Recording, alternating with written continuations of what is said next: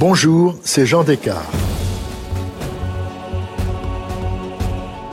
Dans ce bonus, je vous raconte quelle femme était Greta Garbo en coulisses, qui se cachait derrière la star.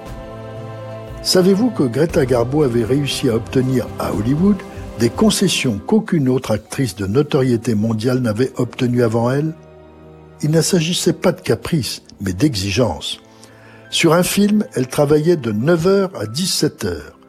Même si une scène n'était pas terminée, on la remettait au lendemain.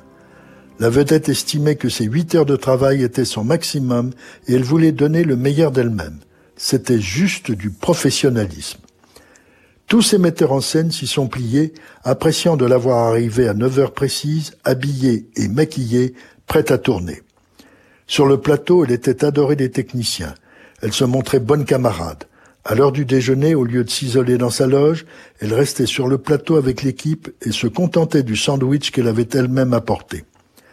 Cette femme à la réputation d'actrice froide, hautaine et inaccessible fabriquée par le studio était en réalité une femme de cœur elle l'a montré à plusieurs reprises.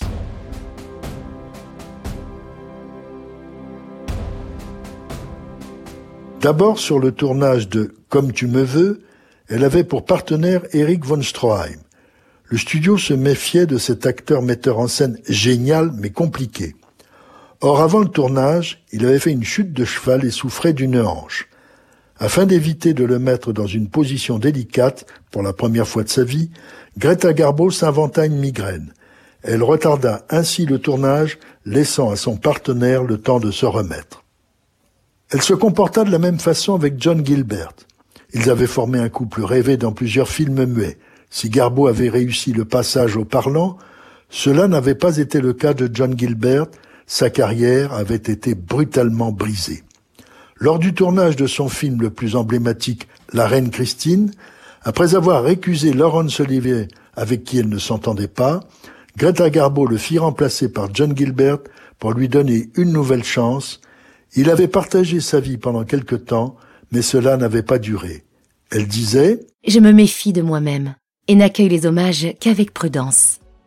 Je m'efforce de me garder des vertiges de la passion, parce que j'estime qu'une femme amoureuse ne fait plus rien de bon, et que je pense avant tout à mon travail, que je place plus haut que tout dans mon esprit. La vie privée de Greta Garbo passait largement derrière sa carrière. Si cet épisode vous a plu, allez écouter le récit de Au cœur de l'histoire consacré à la vie de Greta Garbo. Il vous plaira, j'en suis certain. Et surtout, n'hésitez pas à en parler autour de vous et à me laisser vos commentaires sur le groupe Facebook de l'émission. Je vous dis à bientôt pour un nouvel épisode de Au cœur de l'histoire. Au cœur de l'histoire est une production Europe Studio. Ce podcast est écrit et présenté par Jean Descartes, il a été réalisé par Guillaume Vassot. Pour ne rater aucun épisode, abonnez-vous sur Apple Podcast ou vos plateformes habituelles d'écoute.